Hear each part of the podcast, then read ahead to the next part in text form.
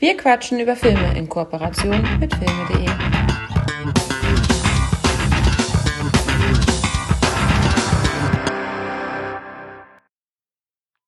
Herzlich willkommen, schön, dass ihr wieder eingeschaltet habt zu Wir quatschen über Filme. Heute in der regulären Besetzung. An meiner Seite, das heißt also an meiner Seite Hakan. Hallo Hakan, wie geht's dir? Das bin ich. Hallo Mike, mir geht's gut. Und selber? Ja, ich freue mich. Ja, ich mich auch. Das waren jetzt natürlich, ja, das ist super. Wir hatten jetzt natürlich die letzten beiden Folgen mit Gästen oder mit einem Gast jeweils. Es hat auch sehr viel Spaß gemacht. Nichtsdestotrotz, äh, ich habe ein paar, ich habe drei schöne Filme mitgebracht, über die können wir halt auch reden, denke ich mal. Ich hoffe, du, du kanntest ja alle drei, glaube ich. Ja, und ich äh, war, das hatte ich dir auch schon geschrieben, von deiner Filmauswahl diesmal sehr begeistert. Ähm, Das freut mich. hat richtig Bock, auch alle zu sehen nochmal und ja, war mir ein Fest. Das ist schön. Ohne weitere Umschweife, also ich kann nur so viel sagen, äh, ohne jetzt die Filme äh, schon vorher zu nennen. Äh, wir gehen in chronologischer Reihenfolge, dann weißt du, wo die Reise hingeht. Ja, Hakan. ja. Und äh, der erste Film kommt aus dem Jahre 1997. Luc Besson, habe ich das richtig ausgesprochen? Ja, Regie. Wunderbar. korrektamente. Hauptrolle. Bruce Willis und Mila Jovovich ist so die weibliche Hauptrolle, wird glaube ich aber als viertes genannt, wenn ich das äh, richtig äh, in Erinnerung habe. Es handelt sich natürlich um das fünfte Element. Hast du den Klappentext am Start? Ja, ich habe mir ähm, vor kurzem, deswegen freute ich mich sehr, als du ihn jetzt ausgewählt hast, haben mir vor kurzem günstig nämlich so ein Digibook äh, ersteigert, erstanden. 35 Euro. Nein, 7,99 tatsächlich, weil ich hatte noch die alte DVD. Und deswegen habe ich mir gedacht, Mensch, macht doch mal Sinn, das zu machen. Und deswegen werde ich jetzt diesen Klappentext vorlesen. New York 2259. Nur alle 5000 Jahre öffnet sich das Tor zu einer Dimension jenseits unserer Vorstellung. Durch diese galaktische Pforte betritt die Bru Brood des unendlichen Bösen mit ihrem Anführer Sorg die Erde. Sie hat nur ein Ziel, die Vernichtung der Menschheit. Und sie hat nur einen Gegner. Corbin Dallas, den abgefahrensten Taxi-Freak im Universum. Ey, yo. Schon Taxi-Freak? ja, das ist schon ziemlicher Humbug, der da gerade draufsteht. Vor allem ähm, mit ihrem Anführer Sorg. Ja, ist okay. Da wird- Stimmt. Man wird, Ja, stimmt. man, man wird jetzt nicht komplett äh, in die Irre geleitet. Ähm, aber man sollte jetzt tatsächlich nicht allzu viel drauf setzen, was da steht. Auch wieder ein Klappentext, der nicht so sexy ist. Ja, aber das Cover ist ganz nett. Und äh, wieso habe ich den Film ausgewählt? Das hatte ich jetzt eben vergessen zu erwähnen. Ähm, alle drei Filme haben äh, visuell ein bisschen was zu bieten. Und äh, deswegen hängt auch ein bisschen damit zusammen, dass ich ja einen neuen Fernseher habe. Also, das ist- kann man halt mal thematisch kurz ein bisschen, ein bisschen bündeln. Und äh, so kam ich dann unter anderem auf das fünfte Element, ein sehr, sehr schöner Film, den ich damals auch im Kino sehen durfte. Ah. Ich fange einfach mal an, deswegen Ja, klar. äh, war aber so ein bisschen verwirrt, weil die, die Marketingabteilung hat natürlich äh, Trailer und Vorberichte und Sci-Fi-Abenteuer und diese imposanten Bilder in, den, äh, in dieser Großstadt mit den Taxen und, und Sci-Fi pur. Und dann gehe ich in den Film und das erste, was ich sehe, ist halt äh, Wüste. Und äh, ja, der Titel wurde schon genannt, das fünfte Element stand schon da, aber ich dachte trotzdem, ich bin im falschen Film. Ich wollte doch Science-Fiction-Action sehen. Was ist hier los? Also der fängt ein bisschen gemächlicher an. Ist aber in Ordnung. Es wird am Ende ja aufgegriffen und ähm, verrät jetzt am Anfang nicht allzu viel, lässt aber so ein bisschen schon so das Unbekannte da äh, rumschweben. Ähm, also ich bin mit der falschen Erwartung erstmal reingegangen, äh, wurde dann aber recht schnell abgeholt. Und dann siehst du auch noch Beverly Hills 90210 Star Luke Perry, denkst, Alter, was ist hier los? Ja, ich hatte mit Beverly Hills 90210 jetzt keine Connection. Mhm. Ich habe das nicht geguckt, aber du hast recht. Der spielt da mit. Ähm, stimmt, das ist der am Anfang, ne? Ja, auch let letztes Jahr verstorben. Ja, doch, auch letztes Jahr verstorben, ja. Oh. Mhm. Ja. Also das war so, so meine erste Sichtung. Ich habe den äh, sehr, sehr gerne gesehen. Ich glaube sogar, ich, wir hatten den auf Videokassette. Ich bin mir nicht ganz sicher, aber ich glaube schon. Ich glaube, den habe ich mal für 5 Mark oder so bekommen. Ja. Für die Jüngeren unter euch, Entschuldige, für die Jüngeren unter euch, Mark, das war äh, die Währung vom Euro. Meine, ja, vor 2001. genau. Meine erste Sichtung war tatsächlich auf Tape, VHS-Kassette in der Videothek. Um, ähm, that's a fact. Und ja, habe damals schon gedacht, so, hm, abgefahren, ne? Also ich war da schon ein Bruce Willis-Fan. Das war, glaube ich, auch der Hauptgrund, dass ich den Film gesichtet habe, weil Bruce Willis in der Hauptrolle ähm, war. Ähm, der war zu dem Zeitpunkt ja auch gerade richtig top-notch. Pulp Fiction hat ihn noch mal hat einen richtigen Push gegeben und ich glaube Armageddon kam in dem Jahr und davor war Six, nee, Six Sense kam danach, aber der war schon ganz groß in der Phase, ne? Mhm. Das ist es und ja, also ich habe also so mein erster Eindruck damals war so wie so wie heute auch wieder, dass ich so denke, so manchmal sind da so abgefahrene Momente, ne? Also auch relativ zu Anfang, wo Bruce Willis ausgeraubt wird, da stellt er den ähm, da stellt er da seinen Gegenspieler und dann fängt er einfach an zu tanzen und ich habe damals schon gedacht, what the fuck, warum? Warum warum tanzt dieser dieser Typ jetzt? Und äh, der Film ist voller so einer Momente, wo ich so denk, ja, warum? Aber wenn du, du bedenkst, dass äh, Luc Besson sich die Geschichte als Kind ausgedacht hat und auch erst in der Highschool mhm. dieses Drehbuch geschrieben hat und das Ding dann mit Ende 30 äh, ja auf die Leinwand gezaubert hat, äh, dann denkst du auch so bei ein paar, paar, Sachen, okay, das passt zusammen. Ein Kind, was irgendwie sozial nicht so viele soziale Kontakte hatte, denkt sich diese Welt aus. Der Teenie schreibt's nieder und der Erwachsene macht es. Das ist so ein bisschen so, so dieser Mischmasch. Und mhm.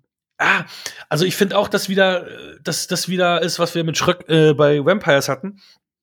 Dass es da auch so ein paar Momente gibt, wo du sagst, ey, das, das kannst du nur in den 90s machen. So, da sind dann schon auch so ein paar sexistische Momente, so ein bisschen, wo du so denkst, so, ey, jetzt heißt es, oh ja, hier, das perfekte Wesen, Lilou, und dann glotzen sie sie alle an, so, so, so, so gierig, sexuell, wo du so denkst, so, hey, das ist auch so eine Sache, das kannst du heute nicht mehr machen. Sie wird zwar als starke Frau dargestellt, aber ist schon so ein bisschen auch sexualisiert und dann so, ja, also, ja, also man, manche Sachen so, die Schlussszene fand ich auch ganz deplatziert und unpassend. Fand ich da früher nicht, da fand ich so, oh cool. Das ist ja, ist halt die, die, typische Happy End Szene aus den 80er, 90er Jahren, ne?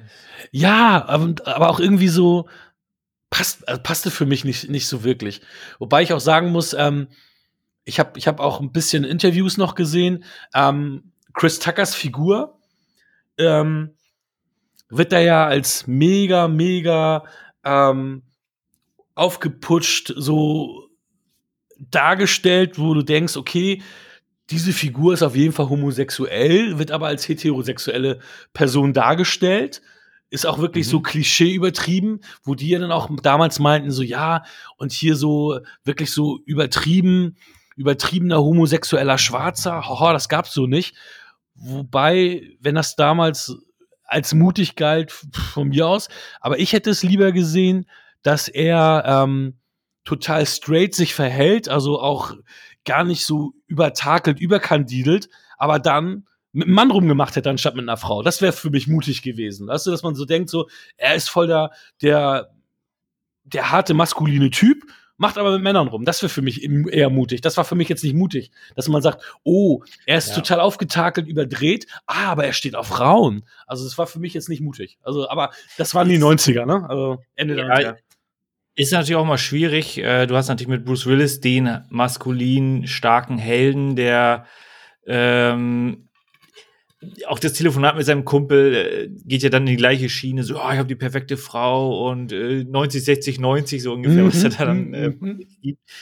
Äh, wenn du da jetzt noch so einen zweiten in der Region äh, platziert hättest, also von, von, von den ähm, äh, vom Charaktersetting her, wird dann vielleicht ein bisschen zu sehr Abziehbildchen, deswegen wollten die da wahrscheinlich ein bisschen ja, was, was anderes bringen. Also die Charaktere sind ja sowieso schon im Einzelnen sehr differenziert. Also das ist ein Ian Holm, der ja vor kurzem verstorben ist, äh, der da ja. den äh, Priester spielt, ähm, der eine große Verantwortung hat, muss ja die Welt retten im Grunde und, und hütet da ja ein Geheimnis. Äh, geht aber da natürlich auch Wege ein, ähm, also will das im Grunde selber schaffen und äh, übergeht ja sozusagen dann die anderen Parteien, die das Gleiche machen wollen. Also es ist schon ein ziemliches Durcheinander auch von, von den Interessengruppen, die alle irgendwie ihre Eigenart haben.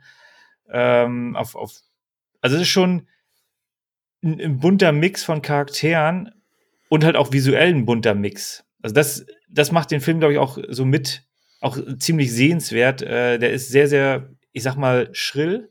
Ja, Orange. das passt. Äh, Hm, schrill. Also und, und Grün.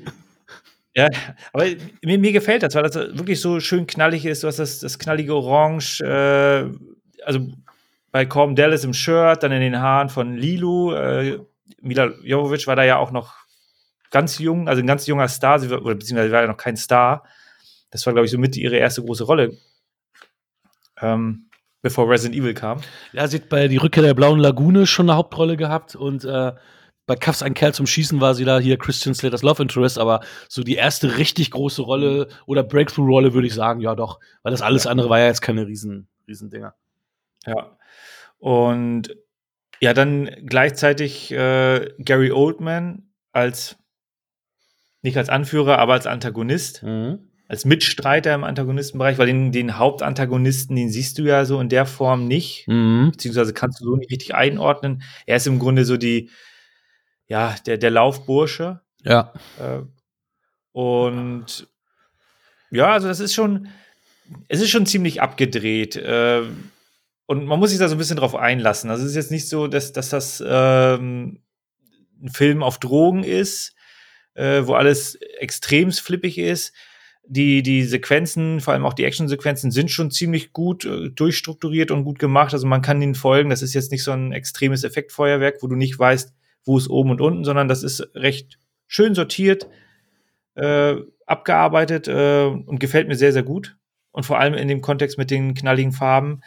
Also da hat er schon einiges zu bieten. Das ist jetzt nicht so eine triste Welt, sondern es ist schön bunt. Auch die Diva äh, hatte ich jetzt auch gelesen, das war ja die damals noch die Frau von Luc Besson. Da, nach dem Film anscheinend, glaube ich, nicht mehr. Also im selben Jahr haben sie sich dann scheiden lassen. Ja, weil er, weil er Mila Jovovich geheiratet hat.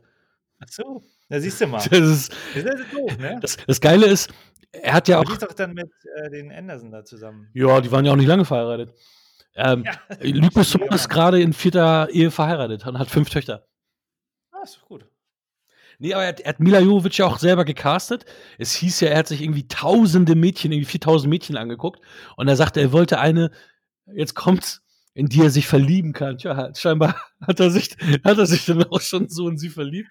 Ja. Nee, Ist ein bisschen unprofessionell. auf jeden Fall. Nee, aber die Diva kennst du auch. Das ist nämlich die, ähm, ja, Mitprotagonistin bei High Tension, Haute Haute Tension, nicht, ja. ne? Also die mitläuft, die Maiwen, Maiwen, Maiwen, wie auch immer.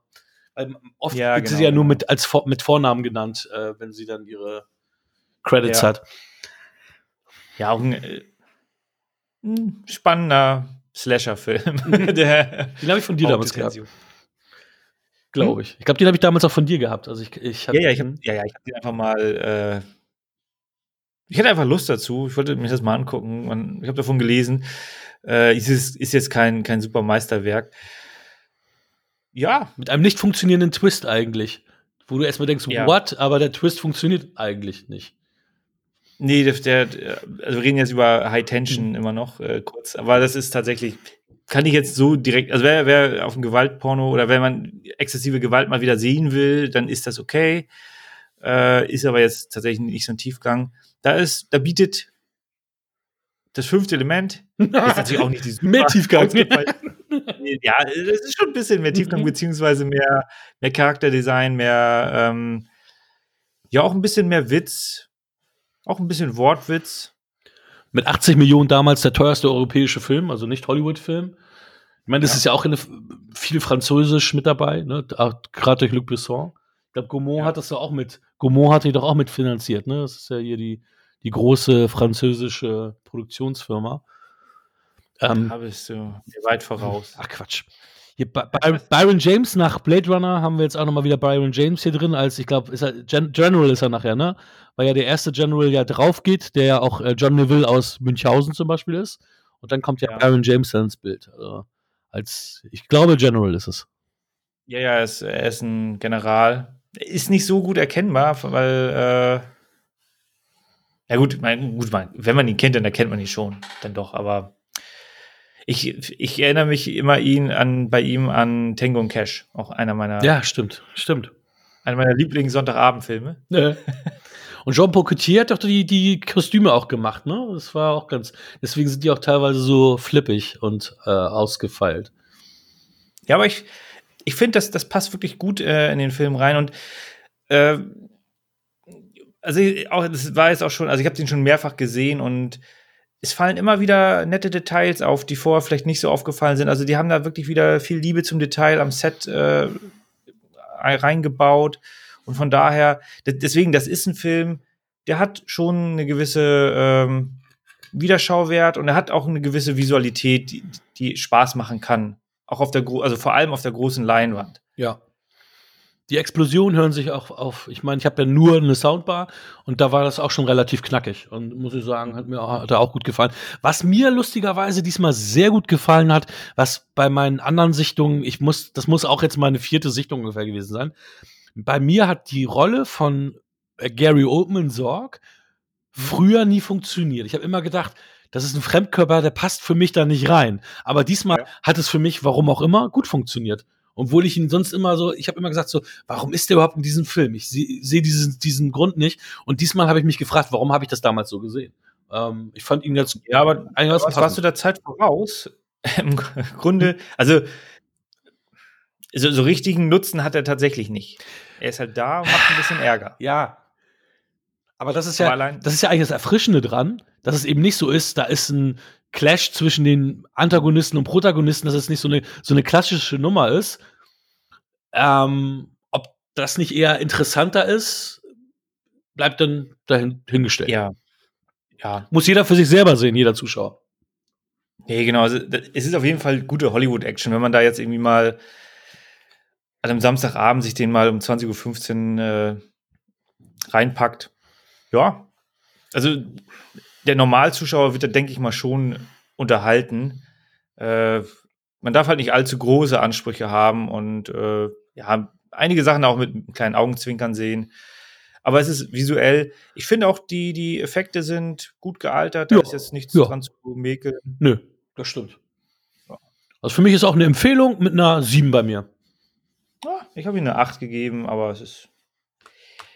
Da nimmt sich das ja nicht mehr so viel. Nein. Ich würde dich um eine kleine Änderung bitten. Und zwar, ähm, du hast ja deine Filme ja jetzt, ähm, sagst ja, komm chronologisch. Ich habe von dem aktuellsten Film ähm, nur das Steelbook, ich habe so viele Steelbooks jetzt, ähm, und habe deswegen die Inhaltsangabe nicht und habe von den jetzigen Filmen die Inhaltsangabe und würde gerne tauschen, dass ich die jetzige Inhaltsangabe mache und nur die Inhaltsangabe vom Hauptfilm, also von dem letzten Film, sagen wir mal so. Ist das Ab möglich? Äh, ja, akzeptiert. Vielen Dank. Gut, schöne komische Überleitung, aber wir kommen jetzt zum, kommen jetzt zum nächsten Film. Äh, visuell sehr anspruchsvoll, schöne Kameraarbeit aus dem Jahre 2006, wenn ich mich jetzt nicht irre. Ich glaube, du irrst dich. Ich würde auch sagen, einer der besten Filme von Clive Owen, wo er mitspielt. Es geht um Children of Man. Ich dachte, shoot him up. Ähm, dann habe ich die falsche Disc hier und habe den falschen Film. Nein, Spaß. Keine Kinder, keine Zukunft, keine Hoffnung. Das Aussterben der Menschheit scheint unabwendbar, als im Jahr 2027 der jüngste Mensch der Welt mit nur 18 Jahren stirbt. Der desillusionierte Regierungsagent und ehemalige Aktivist Theo, Clive Owen, und seine Ex-Frau Julian, Julianne Moore, sollen die Zukunft des von Terroristen und Nuklearkriegen verwüsteten Planeten sichern. Als eine junge Frau wie durch ein Wunder schwanger wird, werden sie zur Eskorte auf einen gefährlichen Weg zu einem Zufluchtsort auf hoher See. Vielen Dank. Das ist mein Damit Job. ist alles gesagt. nee. Ja, also das ist natürlich alles ein bisschen komprimierter, aber find, ich finde ich find, ich find tatsächlich, dass, ähm, dass es eine, eine der besseren Inhaltsangaben ist, sagt vielleicht einen Ticken zu viel. Ähm, ja, aber eine annehmbare Inhaltsangabe diesmal. Ja, also storymäßig gut. Man wird schon durch die Inhaltsangabe so durchgeführt. Der Film bietet aber einiges an, an Schauwert, also unabhängig davon, ob man den Film jetzt kennt oder nicht kennt, äh, durchaus eine Sichtung wert. Und so ist er mir auch irgendwie, äh, also ich bin da wirklich auch nur zufällig drüber gestolpert, weil er lief auf einem ARD oder ZDF, öffentlich-rechtlichen.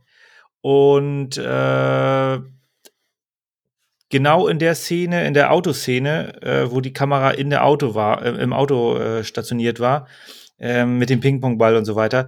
In der Szene bin ich eingestiegen Okay. und war natürlich sofort fasziniert, was die da gemacht haben. Also ich konnte es gar nicht glauben, weil das ja auch eine recht lange Szene ist.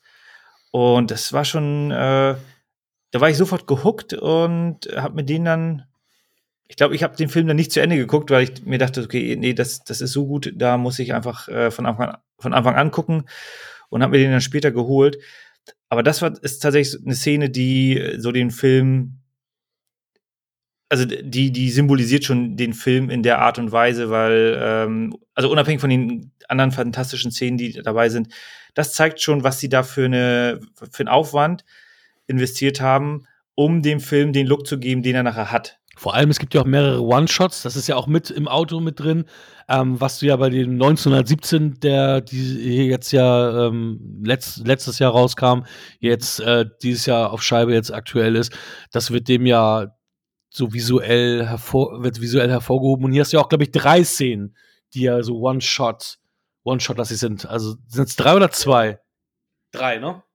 Auf jeden Fall, äh, die, die Endszene ist sehr, sehr ähm, ausufernd. Ich hatte aber letztens auch gelesen, dass die da ein bisschen getrickst Haben sie auf jeden Fall, haben sie auf jeden Fall. Mü müssen sie ja auch, ganz ehrlich. Auch ähm, die, die erste One-Shot-Szene, die ja auch äh, da im Auto spielt, wo dann auch Scheibe und hier Ja. und Blut und so weiter, das kannst du ja gar nicht einfach so machen. Das muss ja, da musst du ja tricksen. Das ist also ein Pseudo-One-Shot, aber 1917 ist ja auch ein Pseudo-One-Shot. Die haben ja auch irgendwie 10, 15 Minuten und dann, ne? Aber wenn wenn's, genau, wenn es das suggeriert. Ähm, ja, also wirklich visuell sehr, sehr schöner Film. Ich, äh, was, was ich für mich da äh, dann immer wieder auch entdecke, ist, der ganze Film spielt aus der Perspektive vom Hauptcharakter. Mhm. Ja. Man weicht da überhaupt nicht ab. Man geht die Reise von Anfang bis zum Ende aus seiner Sicht mit und es funktioniert trotzdem. Ich bin, ich krieg die Abwechslung. Ist ganz kurz mit Michael Caine. Also wirklich, aber sagen wir mal eine Minute. Siehst du ja wirklich nur dann die Sicht von Michael Caine mit seiner Frau, aber wirklich Ja. nur eine Minute. Und ansonsten hast du natürlich recht, sind wir immer bei Clive Owen. Also es ist ja wirklich nur minimal. Das ist eine minimale Abweichung. Also äh, der, Re der Regelfall ist, entweder er geht in die Szene rein oder er kommt halt da raus Ja. und dann geht's noch ein bisschen weiter.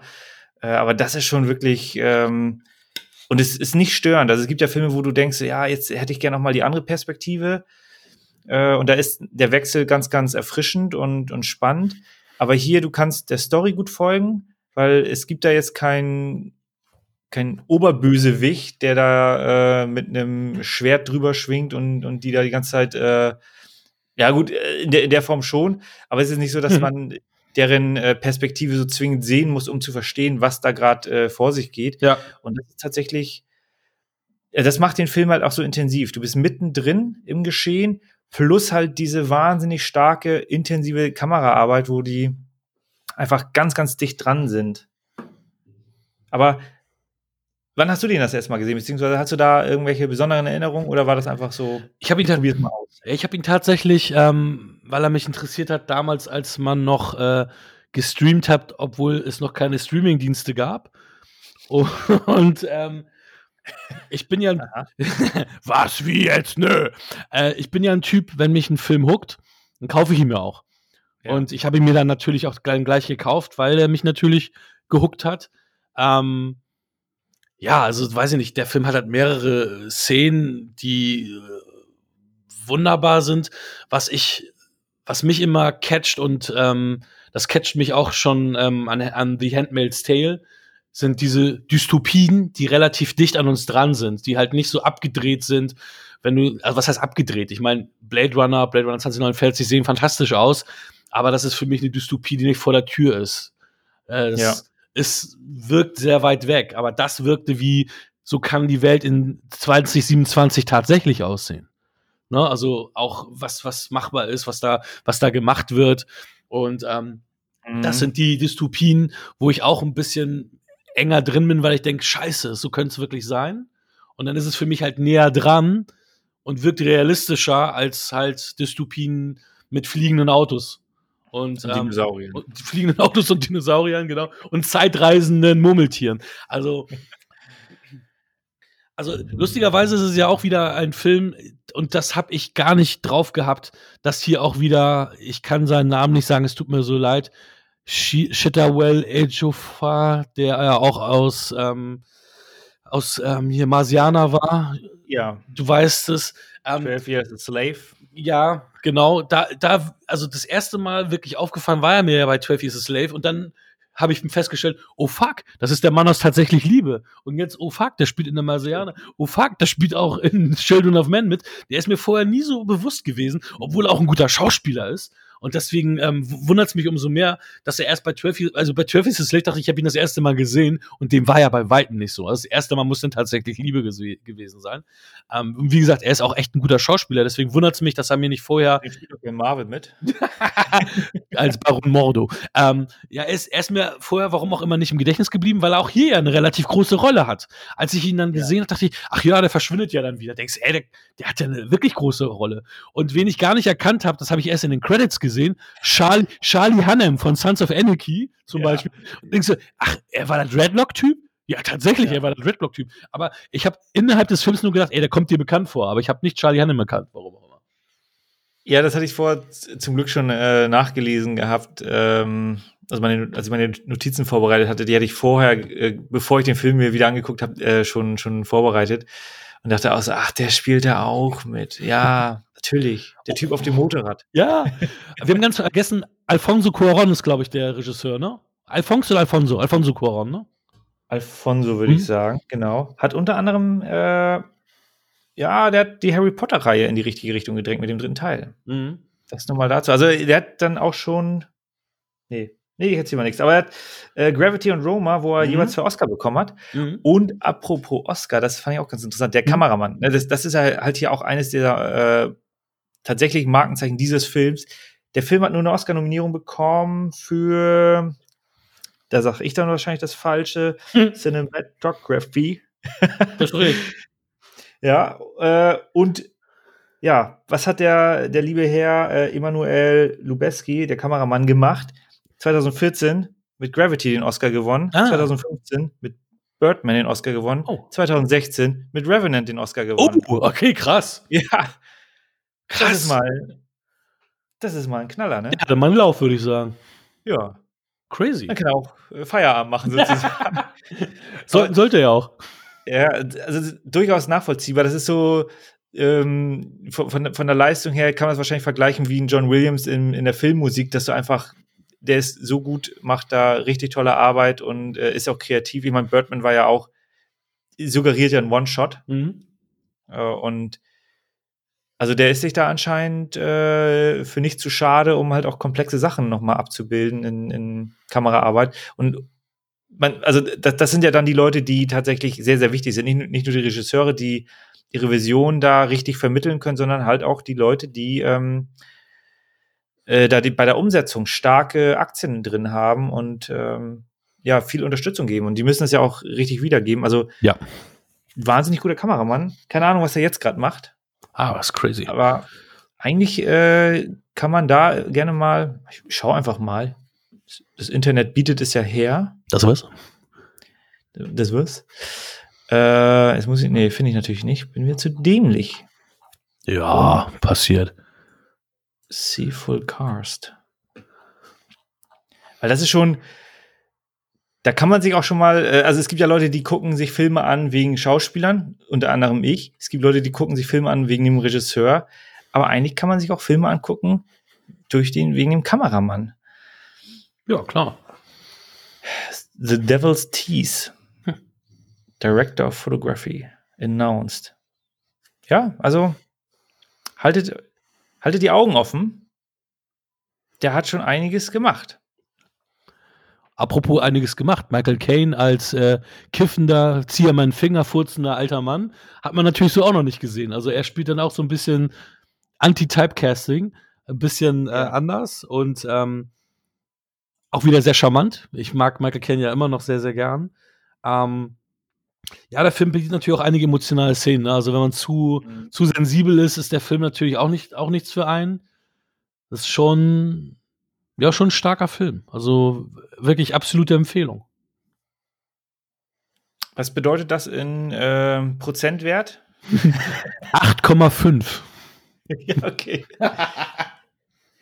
ja, ich gebe dem Film äh, noch neun Punkte. Ich runde da einfach mal auf, weil der mir einfach von, von dem äh, von der, von der künstlerischen Note her tatsächlich da einfach noch mal einen Ticken, also der hat es dann schon verdient, ähm, diesen halben Extrapunkt zu bekommen. Also die, ich, ich respektiere da wirklich die, die, die starke handwerkliche Arbeit äh, und ja, macht, also, macht schon Spaß. Also klar, es ist dystopisch und es ist ein bisschen, es ist, ist äh, nicht jedermanns Sache, aber für mich ist dann tatsächlich noch die Entfernung so groß, dass ich da dann doch eher meine Freude an der äh, Inszenierung habe als an dem äh, an der Thematik. Mhm. Das ist ja auch eine, eine Buch, Buchvorlage und ähm, durch meine Recherche ist mir aufgefallen, weil es hieß, dass die Buchautorin mit Clive Owen in der Coffeeshop-Szene am Anfang ist, dass es dann eine weibliche ist, weil die heißt PD, warte mal, PD James, glaube ich. Ja, genau, PD James. Und daran kannst du natürlich nicht erkennen bei den Initialen männlich oder weiblich, aber da es hieß, die ist The Old Lady in the Coffee Shop, ist es eine Dame. es ist eine Dame, ja, das ist sehr gut. Ja. Unabhängig, also man muss auch sagen, der, der Cast ist natürlich schon mit, mit Namen gespickt, die aber alle relativ wenig Screentime haben, was aber natürlich ja. daher rührt, dass die Perspektive fast ausschließlich bei Clive Owen ist. Und die halt in Bewegung sind halt auch, ne? Sich, die, genau. sind, die stagnieren nicht. Ich meine, Danny Houston spielt ja seinen Bruder, den er ähm, eine Zeit lang braucht, der ja auch am, am, an seinem Ort verweilt. Ne? Ja. Und somit ja, genau. kommt er dann halt auch nicht wieder. Ja. Und ja, also es ist, äh, und deswegen würde ich auch sagen, das ist tatsächlich eine der stärksten Rollen von Clive Owen, wenn nicht sogar die stärkste Rolle. Also ich wüsste jetzt nicht, Sin City war natürlich auch sehr gut, aber da ist er natürlich eher ein kleiner Neben, also ist einer der vielen Charaktere und das ist schon okay. King Arthur, da hat er mit Charlie Hunman, Hanem was gemeinsam. Beide Stimmt. Arthur gedreht. ich beide nicht geguckt. Ich habe beide geguckt und ähm, sind beide jetzt aber okay. Mittel. Musst du nicht sehen. Ja. ja. genau. Also muss man nicht sehen. Ich mache sechs von. Ja, zehn. ja, genau. Shoot 'em Up gefiel mir gut mit ihm. Ähm, ja, das ist schon lange her, dass ich ihn gesehen habe. Inside Man war ja auch mit ähm, auch Jodie Foster. Ach, der hat, er hat so einiges gemacht. The International gefiel mir gut, obwohl der ähm, allgemein nicht so gut angekommen ist mit Naomi Watts. Ja, ja. Ja, und der letzte, vor kurzem hat er einen Film gemacht, das hatte ich gesehen, da hat er ähm, habe ich im Trailer gesehen, genau. Ja. Gemini Man.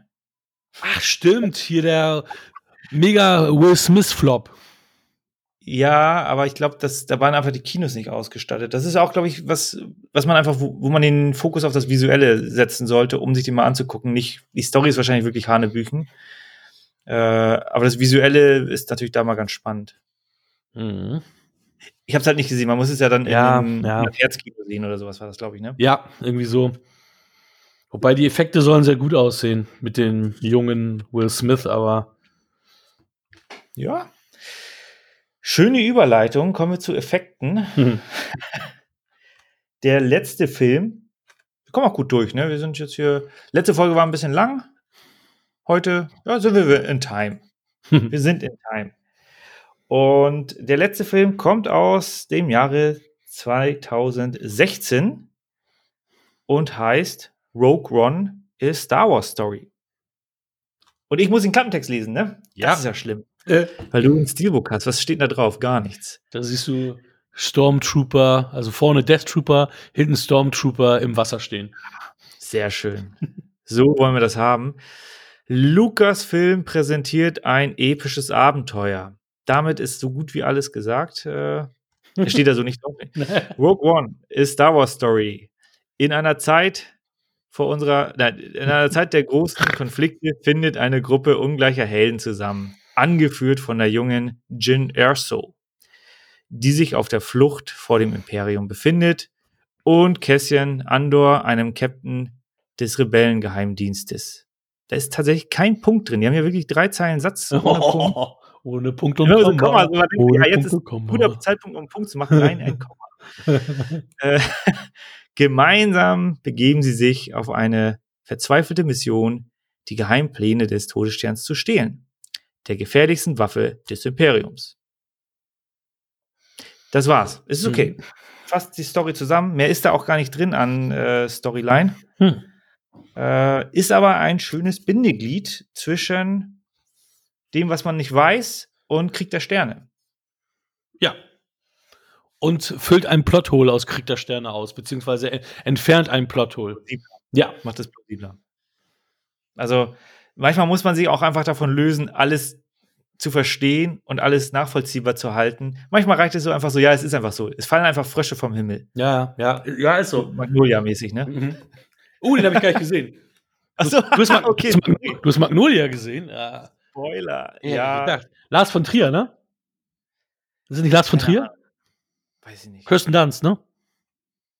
Magnolia? Nee, äh, keine Ahnung. Nee, das war, Mel das war, das war Melancholia, ja. Magnolia, Tom Cruise, den habe ich nicht gesehen. Den habe ich aber auch nicht gesehen. Aber dann ist Und, das. Äh, und äh, William H. Mercy. ja, ja. Macy. Macy. Ja. No Mercy for Macy. Echt? Dann, Ja, dann gebe ich ihm mal irgendwann. Dann gebe ich ihm mir irgendwann. Dann gebe ich ihm mir irgendwann mal. Das, mach das mal. Fühl mich zum Schotter. ähm, gut, wir haben den Film gemeinsam im Kino gesehen. Ja. Mit Kolja, glaube ich, ne? Genau, genau. Ich muss sagen, das ist, das war ja wieder diese Mitternachtspremiere. Mhm. Ähm, ich glaube, ich werde da zu alt zu. Das, ich war da schon ziemlich müde.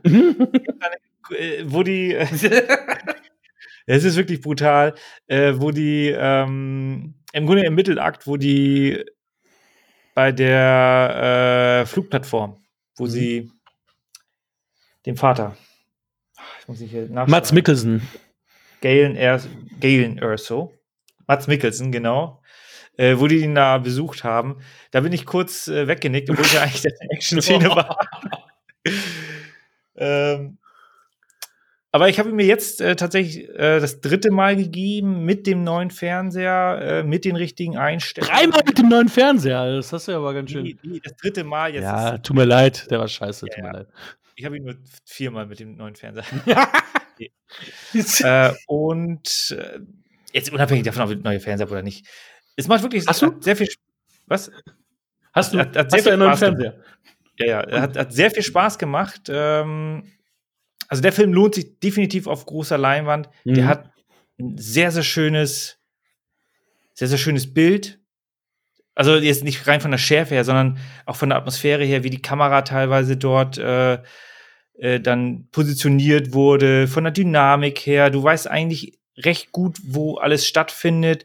Und das ist tatsächlich, äh, auch wenn das ein Actionfilm ist, es ist so ein bisschen der, der Champagner Mhm. zum Genießen. Mhm. Ein guter Wein. Wobei ich finde, dass ähm, auf der, sagen wir mal, kleineren Leinwand jetzt die Effekte von Tarkin besser wirken als auf der großen Leinwand, als wir im Kino waren.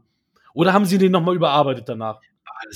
Weil ab und zu machen die das ja, das jetzt für das Heimkino, das habe ich jetzt Mhm. ein paar Mal jetzt schon gehört. Ah ja, die haben die Effekte nochmal überarbeitet. Wo ich dachte, oh ja, okay. war zu groß. Also, weil da, im Kino hat er für mich nicht lebendig gewirkt und jetzt wirkt er aber lebendig für mich. Also äh, auf dem Fernseher. Ja, das, das kann natürlich sein, dass sie da ein bisschen äh, nachgearbeitet haben. Wobei ich habe das jetzt tatsächlich über einen Streamingdienst äh, geguckt, das, das gute Stück. Äh, da haben die ja noch mal die Möglichkeit rumzufälschen. Ja, machen sie ja auch regelmäßig, tatsächlich. Die haben ja auch die alten Star Wars-Filme alle nochmal ähm, auf Disney Plus aufgewertet. Ja, aber die haben die Han Solo-Szene, die, Haben sie nochmal geändert. ja, die sieht einfach noch schlechter aus. Han Shoot zusammen mit Greedo gleichzeitig. Ja, irgendwie. Das war das Dümmste, was man machen kann, weil du den Ja, ganzen. ja. Weil, als ich das damals gesehen habe, dachte ich so, fuck, das ist ja wirklich ein cooler Typ. Und jetzt ist es einfach scheiße. Diese Ja. Szene. Das, also, das macht halt auch den, den Charakter kaputt, weil äh, du, du, du schärfst ja Charaktere mit Kleinigkeiten. Und das war genau die richtige Kleinigkeit, genau in dem Maße, wie man es brauchte. Von daher ähm, kann ich das jetzt aber nicht einschätzen, äh, obwohl ich die Scheibe hier liegen habe, ob die jetzt bei Rogue One großartig was verändert haben. Aber ich fand es jetzt auch okay. Äh, mich hat es jetzt nicht groß gestört. Was ich jetzt, also ich habe tatsächlich, ich hatte vorher dann auch t- Solo schon gesehen gehabt. Also ich habe ja die, die alte Trilogie mir angeguckt. Ich bin, habe jetzt auch äh, die die Prequel-Trilogie habe ich mir angeguckt, dann Mhm. habe ich äh, Solo geguckt, dann das, jetzt habe ich die alte Trilogie mir angeguckt. Und das, was ich da für mich jetzt auch herausgearbeitet habe aus der Star Wars-Geschichte, ich meine, Darth Vader ist natürlich immer dieser, dieser große, ja, es ist schon fast ein Held, ne? Es ist schon ein Mythos für viele. Wenn ich das aber jetzt mal so betrachte und das einfach mal runterbreche auf ganz normales Arbeitsleben, ne? Er ist so derjenige, der vom Geschäftsführer gefördert wird. ja. Und er, nee, ja, es ist ja wirklich so. Ja. Er kann da allen möglichen Scheiß machen, aber, und er denkt, er ist der ganz Große, hat aber gar nicht die Kompetenz. Und man- sieht, das sieht man ja im Imperium schlägt zurück, was er für einen Quatsch macht und da eigentlich nicht wirklich ans Ziel kommt und äh, Ressourcen überproportional verbraucht. Äh, also er hat eigentlich nicht die Führungsstärke ähm, und Tarkin ist der einer der ganz wichtigen Leader und als der wegfällt und man sieht es ja auch schon ein bisschen im, im, im Rogue One, was für eine äh, Machtposition er erhält und wie wichtig er für das Unternehmen, das Imperium, ja, ist. Und als er dann äh, in Krieg der Sterne wegfällt, äh, bricht da schon so ein bisschen, äh, bröckelt es schon so langsam. Weil dann halt ein Machtvakuum entsteht, was äh, Darth Vader nicht füllen kann. Und er ist ja tatsächlich auch in Rogue One eigentlich, ja, ist halt der Spezialist, ne? ja. Der kommt erst, wenn es brenzlig wird. Aber er hat halt keine Führungsverantwortung. Aber, aber er kann halt seine Macht komplett ausnutzen und keiner kann dagegen was machen. Und das ist halt so dieses, also seine Macht in Form von der Macht, Mhm. sozusagen. Aber gut, ich schweife so ein bisschen in das Star Ja, Wars. ja, wobei Tarkin natürlich, ähm, ich meine, dadurch, dass er Director Krennic dann die, den Todesstern wegnehmen will, ja, dann auch so von wegen so, ja, hier, Mitarbeiter, jetzt, um in deinem Jargon zu bleiben, Mitarbeiter, du machst gute Arbeit, ich verkaufe das jetzt bei meinem Chef als meine Arbeit. Ähm, war ja so, so der Ja. Plan von, von, von Tarkin. Machen ja auch Leute, ne? Ja, natürlich, jeden Tag. Auf der ganzen Welt. Ja, und das ist, äh, also, aber das Ding ist, er kann das halt einfach machen. Und keiner kann da was gegen machen, weil Tarkin einfach tatsächlich eine ganz, ganz wichtige Persönlichkeit ist. Und nicht nur, weil er die Machtposition hat, sondern weil er halt auch das, das Wissen hat. Also er hat wahrscheinlich wirklich extremes Herrschaftswissen, was dann halt nach Krieg der Sterne ja wegfällt.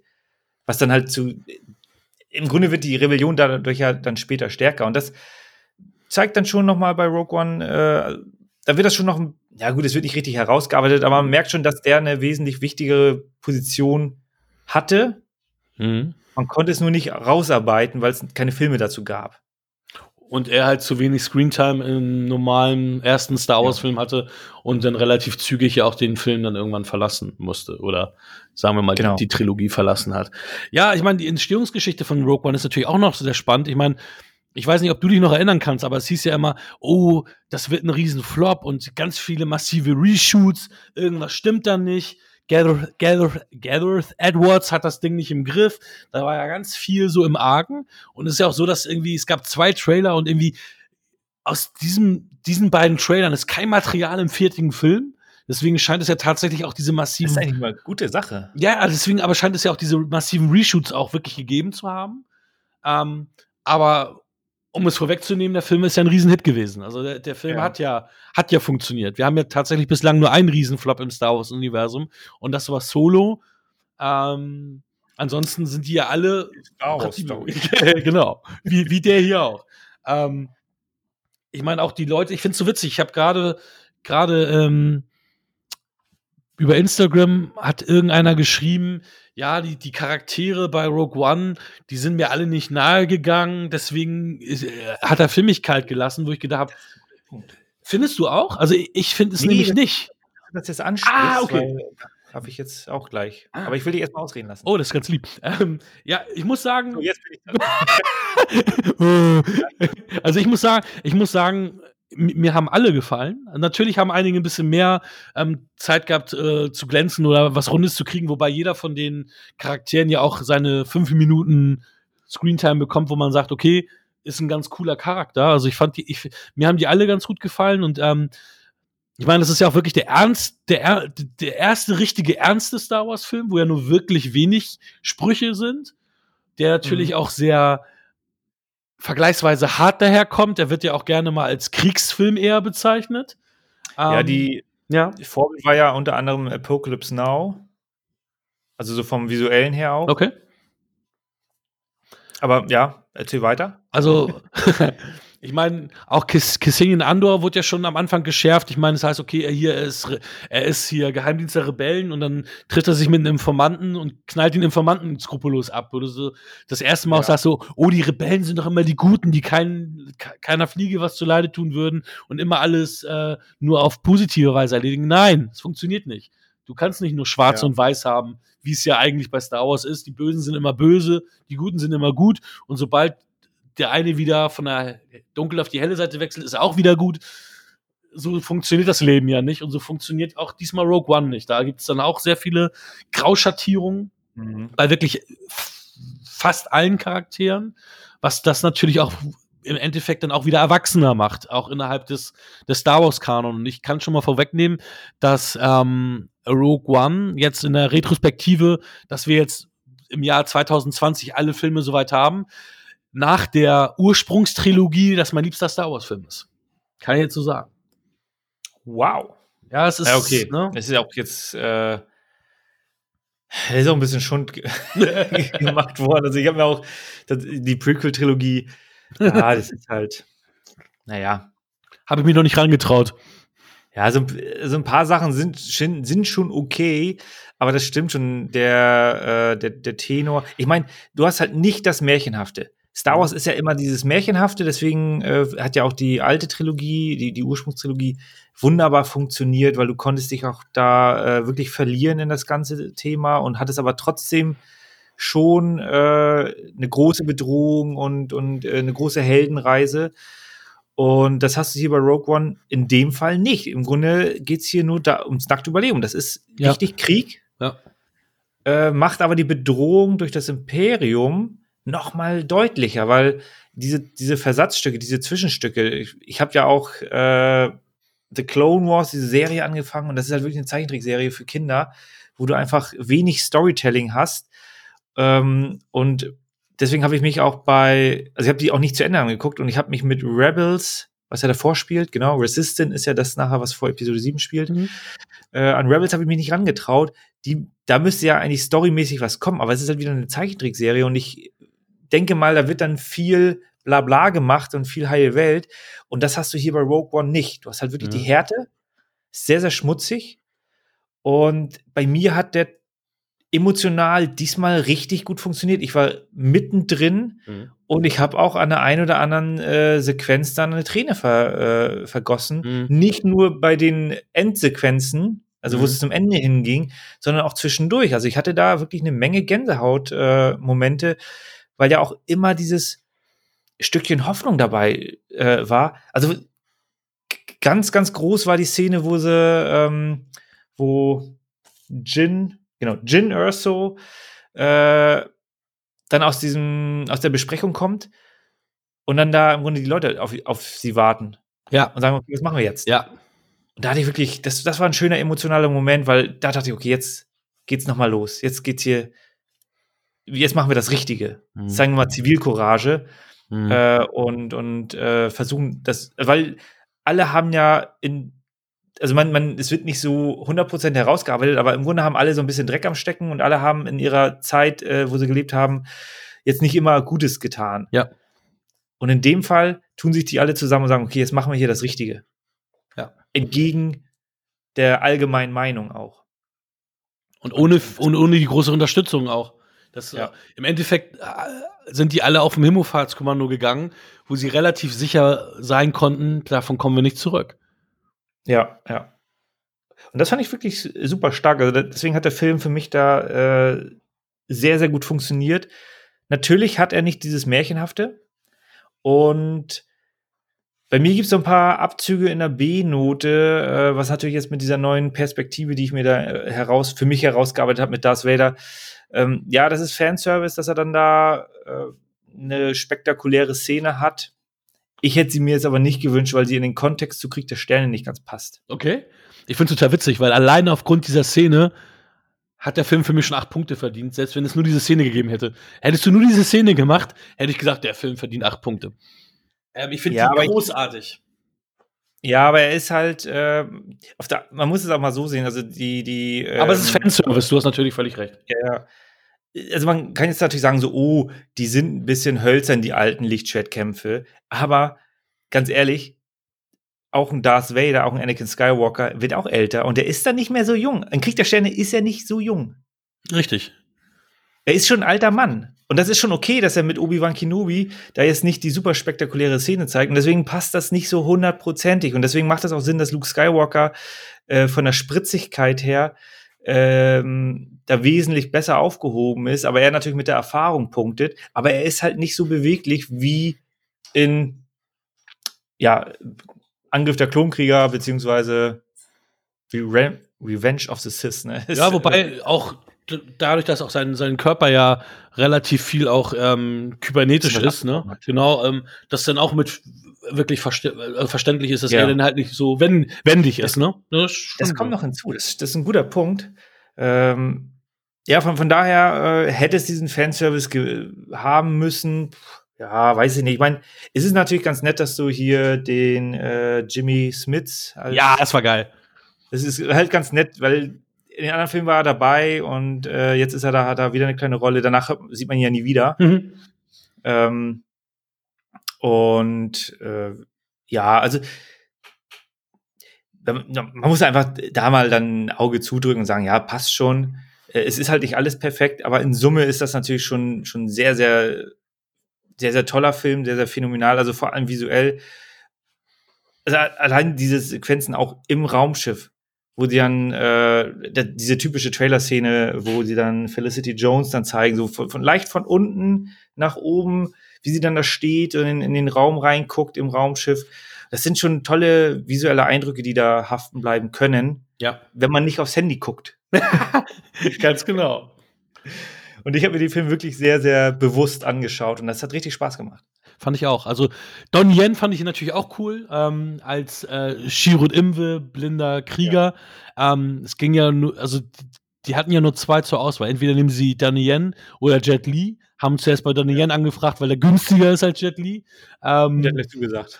Und ja die, ja, die haben ihn, glaube ich, gecatcht, weil sein Sohn halt riesen Star Wars-Fan ist und äh, und äh, er ja sonst immer eher in Erwachsenenfilmen mitspielt, ne? Also nicht Filme für, ja. für, für Kids, wobei ich auch ein, ich weiß nicht, wie so alt seine Kinder sind, aber Rogue One ist zum Beispiel der Film, den ich meinem Sohn als letztes zeigen werde von allen Star Wars-Filmen, weil ich den halt am härtesten finde und da auch ähm, ich quasi mich selber Lügen strafen würde, weil ich meinen Kindern sage, in Filmen ist am Ende immer alles gut. Und ähm, das würde ich da halt so ein bisschen Lügen strafen. Ähm, ja. Wir haben jetzt tatsächlich auch die Ursprungstrilogie beendet. Wie oft schon. Ähm, die Ursprungstrilogie haben wir jetzt auch schon gesehen, oder? Begeisterung, alles geil. Jetzt kommt demnächst Episode 1 und 2 und 3 kannst du halt auch keinem Sechsjährigen zeigen. Da muss er auch schon erstmal ein paar Jahre auf den Buckel kriegen. On, on top und dann. Ja, ich. Dass du Imperium schlägt zurück, den gezeigt hast, ist schon. Äh, du hast halt. Ich meine, früher war das ja bestimmt noch viel schlimmer. Du guckst dir den 1980 an und denkst dir, ja, fuck, wie geht's jetzt weiter? Hast dann drei Jahre nichts zu hören. Ne? Und wenn das dann so, ich meine, das hatte man zu der Zeit nicht so extrem, dass es dann so düster und so, so traurig dann endet und äh, erst am, und du musst drei Jahre warten, bis dann so das Happy End kommt. Das ist schon nochmal ein harter Tobak. Das da haben die heutzutage ein bisschen mehr Glück. Ja, wobei jetzt halt, du meinst Han Solo im flüssigen Carbonit. Ähm, das nehmen die noch gar nicht so krass wahr. Weißt du, das sind ja eher wir. Es ist genauso, guck dir doch die ganzen Disney-Filme an. Da stirbt immer ein Elternteil, da ist immer was und ich bin da immer, okay. immer am, am Heulen, auch hier. Wir haben letztens nochmal. Letztens noch mal, die Freunde, endlich ist der Vater tot. letztens König der Löwen jetzt nochmal auch diese, ähm, sagen wir mal, Live-Action aus dem Computer-Remake gesehen. Und dann, wo der Vater da auch drauf geht, weißt du, äh, voll Tränen laufen runter und die nehmen das gar nicht so schlimm wahr, wie wir die Sachen wahrnehmen. Ähm, ja, das, die nehmen das alles anders wahr. Und jetzt auch fand es nicht cool, dass Han Solo da eingefroren war, aber es war jetzt nicht so, dass ich oh Gott, Han Solo, nein! Also das, das, das sind eine andere Wahrnehmung. Also deswegen, die Filme zeigen ja auch nicht so viel. Die sind aber auch noch mit, ähm, mit diesem Optimismus im Film noch aufgewachsen, weil am Ende wird ja immer alles gut und man denkt ja, auch so, ja, ja, ja, wie kommt ja noch ein dritter Teil? Ich weiß ja, dass es Und es ist natürlich auch so eine Sache, was machst du? Weil ähm, ich habe nachher gedacht, oh Scheiße, bei ähm, die Rückkehr der Jedi-Ritter als der Rancor da ist und das Schwein frisst, da habe ich dann gedacht, oh, es gibt jetzt Schweinefleisch, oh, Schweinerippchen. Und dann haben die beiden natürlich gelacht. Und ich habe Ja. da so ein bisschen die Schärfe aus der Nummer genommen, dass da dem Schwein der Kopf abgebissen wird. Ähm, und Ja, okay. ähm, ähm, hab dann gedacht, oh, den hab ich, das habe ich gar nicht so hart in Erinnerung, äh, scheiße. Aber ähm, deswegen, das ging dann auch. Da war dann auch alles gut. Äh, aber wir schweifen ab. Wir sind immer noch bei Rogue One und ähm, da würde ich auch eine absolute Empfehlung abgeben und gebe dem acht Sterne. Ja, ich runde wieder auf. ich gebe den einfach neun. Das Visuelle hat mir hier tatsächlich ein acht Sterne für den dritt, viertbesten Star Wars-Film. Ist auch interessant. Ja, ich müsste auch, ich glaube, Revenge of the Sith hatte ich in der IMDb, hatte ich letztens gesehen, auch eine 8 gegeben. gegeben. Ich wette, den werde ich auch abwerten beim nächsten Mal. Also. Ja, dann guck ihn dir lieber nicht an. nee, also für, für mich ist es äh, neun Sterne. Äh, ich denke mal auch jetzt im Kontext zu, kann ich mir den Film so angucken, ohne mit dem Star Wars-Universum connected zu sein? Funktioniert der Film so alleine? Grundsätzlich wahrscheinlich ja, aber mit Abstrichen, weil viel Background vorausgesetzt wird. Ich weiß gar nicht so, äh, ob, ob, ob Ja, man den doch, auch also- so sehen könnte. Denn natürlich hast du denn einige Sachen, die du nicht verstehst, aber einige Sachen sind ja auch Fanservice. Wenn wir hier den aus, die beiden Typen aus der Kantina sehen, der doch den Arm abgesäbelt bekommt, das, kriegst du, das verstehst du natürlich nicht. Nee, nee, genau, aber nee, ich meine auch äh, eher in Richtung, äh, wie wird ein Charakter wie Darth Vader, also wenn man den jetzt, gehen wir mal davon aus, man kennt das gar nicht. Man weiß nicht mal, was das für ein Typ ist. Jo. Er wird ja dort überhaupt nicht äh, irgendwie eingeführt, weil, dara- weil da vorausgesetzt wird, dass du dieses Wissen hast. Äh, und das natürlich dann, Wobei, da würde man wahrscheinlich denken, er ist der Obermufti. Ähm, und dann wird ja von einem Imperator gesprochen. Und dann denkt man so, oh, alles klar, das ist hier die rechte Hand vom Imperator. Also, Ja, nee, aber ich meine halt auch so, äh, ich gehe so in Richtung, äh, wie schärfe ich einen Charakter, was für Eigenschaften hat der äh, und die Macht wird ja hier gar nicht so krass, es wird immer mal wieder gesprochen, wie so ein, im Grunde wie, wie ein Vater unser so ungefähr. hm. Ähm, aber eigentlich weißt du nicht, dass es das gibt. Gibt's halt einfach nicht. Ne? So Ja. wird's ja signalisiert. Und deswegen, äh, ohne dieses Vorwissen, funktionieren dann einige Charaktere nicht ganz so gut. Also Darth Vader ist halt dann, er ist einfach da, äh, hat gewisse Eigenschaften, die du nicht erklären kannst. Es wirkt dann so ein bisschen wie so, auch wie so eine Matrix, ne? Aber Mhm. nein, das gehört halt mit zur Welt und das funktioniert. Das, ähm, nichtsdestotrotz, ohne die anderen Filme gesehen zu haben, ja, man mit Abstrichen würde er wohl funktionieren, wenn man Lust auf was Visuelles hat und die Story nicht ganz so wichtig ist in dem Maße, in dem Kontext. Aber sonst ist es schon schwierig. Ja, ja, aber ich glaube auch, dass sowieso ein, einer, der mit Star Wars nichts anfangen kann, dadurch, dass es Star Wars Story heißt, da gar nicht sich in diesem Film verirren würde, gar, gar nicht diesen Film sich äh, jetzt ein, dran, äh, angucken würde. Dann, oh, es ist, ja, oh, es ist ein Star Wars Film, gucke ich mir nicht an. Ja, aber ich bin auch kein Star Trek-Fan und habe mir auch ein paar Filme angeguckt und die funktionieren für sich gesehen sehr, sehr gut oder und, und ähm, Ja, ich habe ja. Freude dran, obwohl ich jetzt die Serie mir nicht rein, reinziehen würde, deswegen. Und das ist Ja. halt so der Unterschied. Okay. Äh, ja, am Ende wird dann eine Frau gezeigt, äh, die einen USB-Stick in die Hand bekommt oder sowas. ne? Eine schlecht, eine schlecht animierte Frau leider, Ja. muss man sagen. Da haben Ja, sie bei Tag in mehr äh, Erfolg gehabt. Ja, damit kannst du halt nichts anfangen, so als, als äh, Nichtsahner. Deswegen musst du dann im Grunde das nachholen. Also äh, du musst halt auch tatsächlich eher die Reihenfolge dir angucken, wie sie rausgekommen sind. Deswegen ist auch da meine Empfehlung, guck dir erst die alte Trilogie an, bevor du dir das Ganze kaputt machst Hm. mit der Prequel. Also wenn du wirklich gar keine Ahnung hast, wenn du wirklich Ja, ganz frisch ja. bist, du kennst die, die Franchise nicht, du kennst die ganzen typischen äh, gewisse Szenen kennt man ja einfach so aus, aus der Popkultur. Äh, aber wenn du da noch nicht bist, weil du sechs Jahre alt bist, dann guck dir die alten an. Ja, ich glaube, wenn du mit der Prequel-Trilogie anfängst, dann guckst du gar nicht mehr weiter. Nee, dann ist. Dann guckst du dir die, Zeit, dann guckst du dir die Zeichentrickserie an. Das, das kann ich dir versprechen. Da hast du deinen Spaß dran. Ja, kommen wir schon so langsam zum Ende. Hast du noch irgendetwas community-mäßig äh, zu erzählen?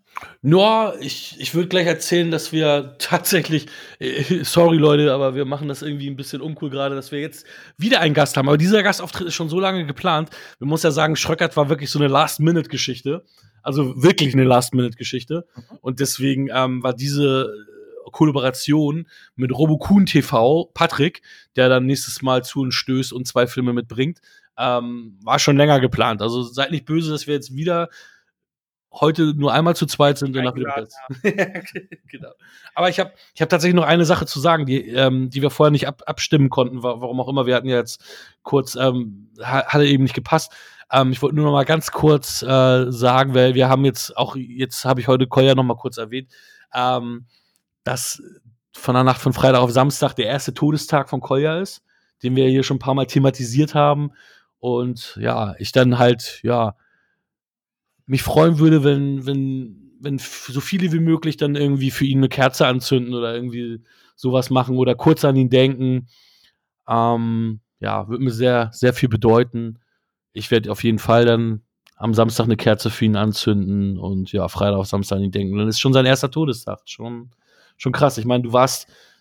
Äh, ja, ja. Du warst ja am Sonntag direkt bei mir. Das, da, wir wollten ja eigentlich aufnehmen, haben dann, glaube ich, fast zwei Monate gar nicht aufgenommen. Ähm, aber du warst am Sonntag bei mir, wir haben Filme geguckt. Ähm, ja. War auch gut, dass du bei mir warst, weil so ganz alleine, weil meine Family war ja nicht da, die waren im Urlaub. So ganz alleine war es für ein paar Tage richtig und gut, aber es war gut, dass du dann halt auch da warst und ich so ein bisschen Trost vom Freund hatte. Das hat mir auch da sehr viel gegeben und war mir sehr wichtig. Und ja, es ist ja. schon ein Jahr her. Das ist schon ein Jahr her, Mann. Das ist schon, schon krass. Koya, ich vermisse dich immer noch. Wo auch immer du bist. Und ich hoffe, irgendwann geht's wieder alle zusammen. Gucken wir alle zusammen Filme wieder. So wie, so wie da ja auch. Rogue One, alle zusammen geguckt. Und das war auch so witzig, was du sagtest mit, äh, du fühlst dich schon so alt. Da war er das Jahr drauf total fertig, als äh, ich ihm sagte, ja, wir gingen mit Michi jetzt nochmal Double Feature, Episode 7 und 8. Er, oh Gott, wie zwei Filme zum Mitternachtspreview. und, ja, und da meinte er so, oh Gott, wir sind noch viel zu alt für sowas, das kannst du doch nicht machen. Ja. Und ich dann so, hä? Ja, wie? Und du hast mir jetzt ja das erste Mal auf, offenbart, dass du ja das Jahr davor ja auch schon dachtest, oh Gott, eine Mitternachtspreview. Ja. ja, nee, ist halt wirklich anstrengend. Das ist, äh ja. Ich würde es trotzdem gerne wieder machen, äh, aber boah, das ist schon. Man muss den Film nochmal gucken danach, ja, deine Folge, ich überlasse dir das Schlusswort. Danke, dass ich ähm, meine Gedanken nochmal teilen durfte. Ja, gerne. Immer wieder gerne. Ja, vielen Dank. Äh, schaltet wieder beim nächsten Mal rein, wenn es heißt, wir quatschen über Filme. Tschüssi. Das war Wir quatschen über Filme.